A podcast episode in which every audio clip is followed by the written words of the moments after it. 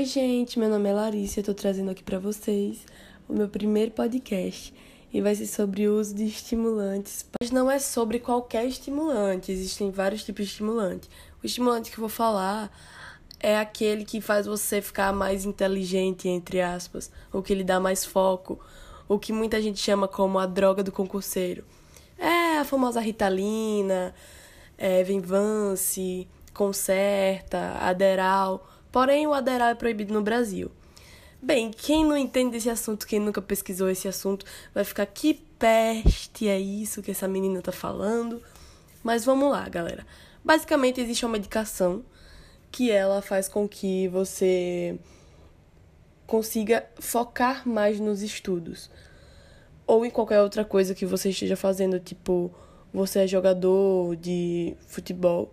Existe até um documentário na Netflix que é Take Your Pills, Tome Suas Pílulas, que fala sobre várias pessoas que fazem uso dessa medicação. Pessoas que têm o transtorno de déficit de atenção, né, que é a medicação para tratar esse transtorno, e pessoas que não têm, mas que tomam porque acham eficientes, acham eficazes. Porém, tudo tem uma coisa boa e uma coisa ruim, né? E se você tomar todo santo dia, você vai se tornar dependente, porque é um remédio tarja preta, um remédio que tem você pode viciar fisicamente e psicologicamente.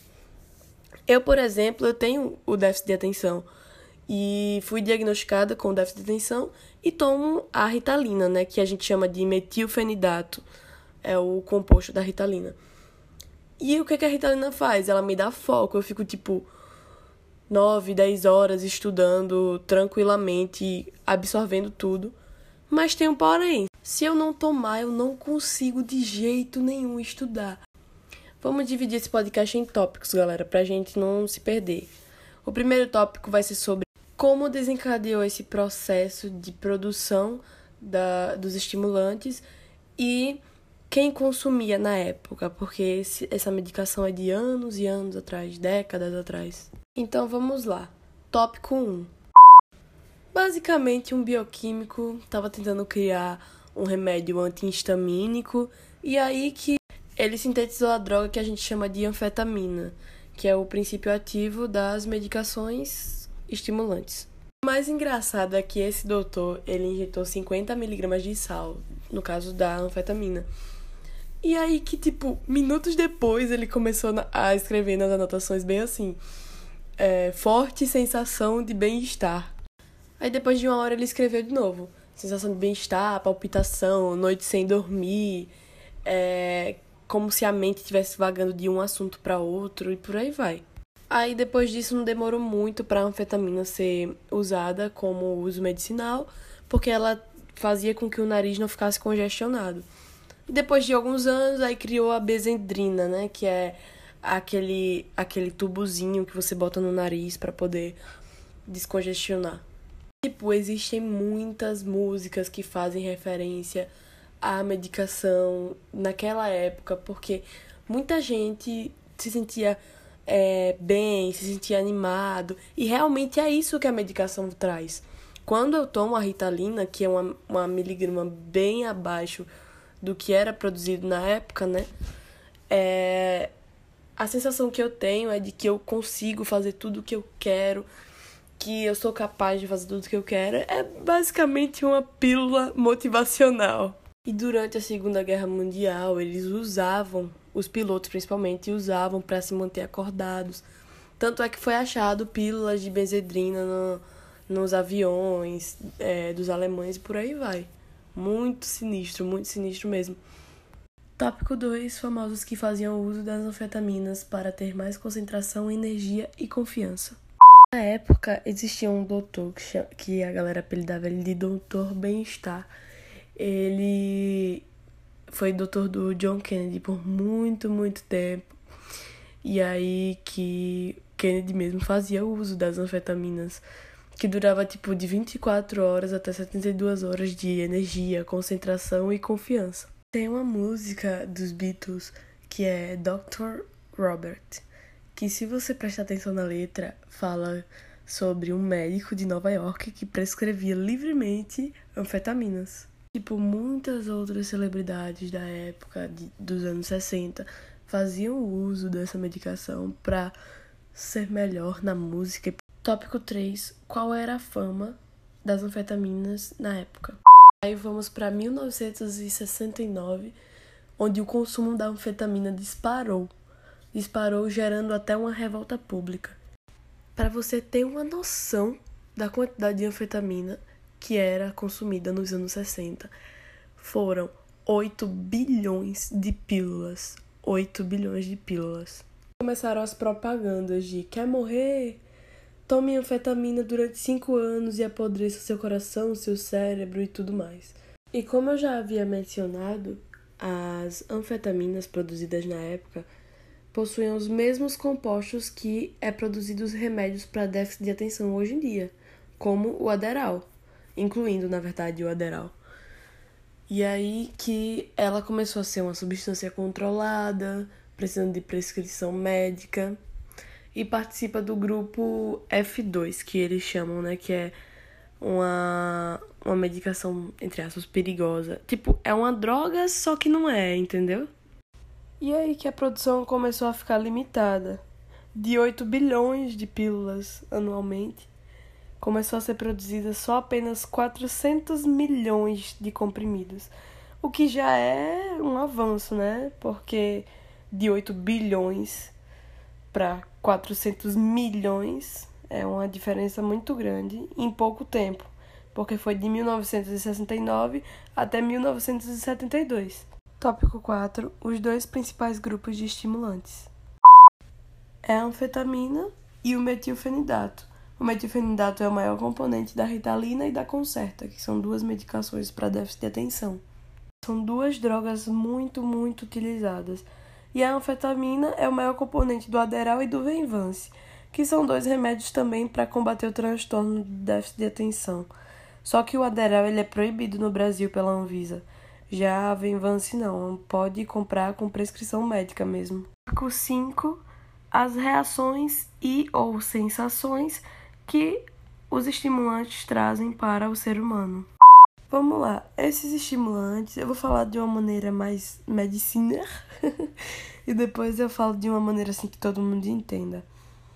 É, os, existe um sistema no nosso cérebro chamado sistema catecolamina e aí que ele é dividido em duas partes. A primeira parte é conhecida como norepinefrina ou como o povo chama noradrenalina ou adrenalina e a outra parte se chama dopamina. E o que essas drogas fazem tipicamente no cérebro, esses estimulantes, é ou aumentar a liberação de catecolamina ou elas bloqueiam a recaptação. Elas aumentam o tempo de reação e, consequentemente, aumentam a nossa, entre aspas, resistência à dor durante, tipo, uma competição atlética ou qualquer outra coisa do tipo. Além de que o nosso corpo, quando a gente faz o uso do estimulante, ele tende a deixar o ser humano mais cuidadoso e mais metódico. E a gente se dedica mais tempo a tarefas desinteressantes ou qualquer outra coisa do tipo. Tiro por mim que se eu não estiver estudando antes da Ritalina fazer efeito, eu não consigo estudar depois. Um exemplo, se eu tomo a Ritalina e fico mexendo no celular, mexendo nas redes sociais, eu não consigo pegar o foco nos estudos. Porque quando a Ritalina fez efeito, eu estava fazendo outra coisa que se tornou interessante, que era o que? Mexer em rede social. Ao invés de estar tá estudando. E quando eu tomo a Ritalina antes de estudar e começo a estudar para a Ritalina ainda fazer o efeito, quando ela faz o efeito, eu fico mais empolgada ainda com os estudos. Ou seja, ela ajuda ainda mais a focar naquilo que você já está focado. Essa droga é muito utilizada principalmente por adultos, porque é a, é a maior população atualmente.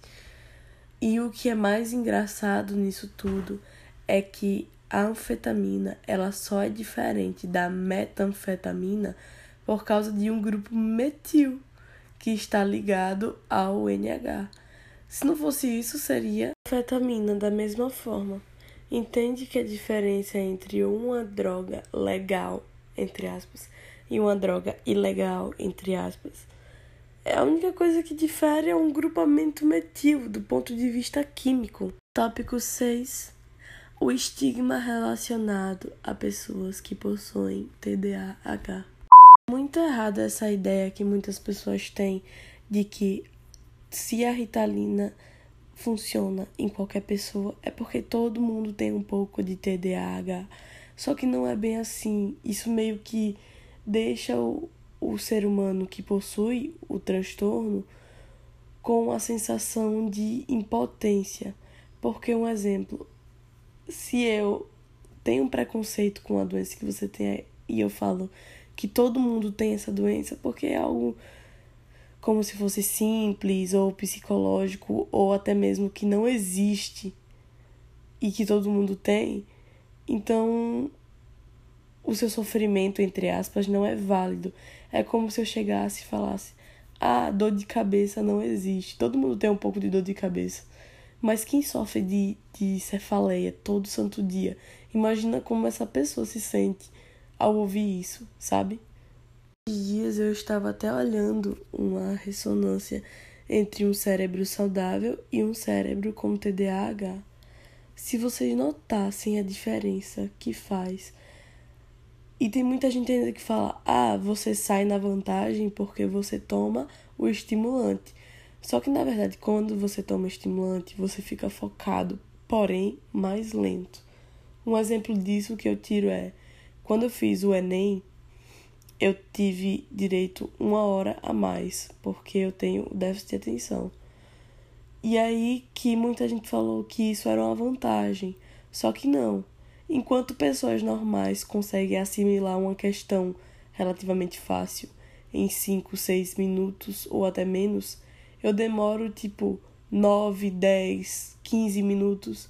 Então isso não é uma vantagem. Teoricamente, é mais que merecido essa, essa quantidade de tempo a mais, porque a gente, entre aspas, sofre com isso de, de precisar se medicar para poder fazer uma prova, para poder estudar, para poder fazer algo relativamente importante na nossa vida. Bom, galera, esse foi o podcast de hoje, bem curtinho, porque muita gente não gosta de podcast longo. Eu, por exemplo, não gosto de podcast longo. Então, eu resolvi fazer podcasts curtos com um assunto aleatório. Não esqueça de seguir, copiar o link e compartilhar com seus amigos para a gente crescer a cada dia mais. Beijos, fiquem com Deus.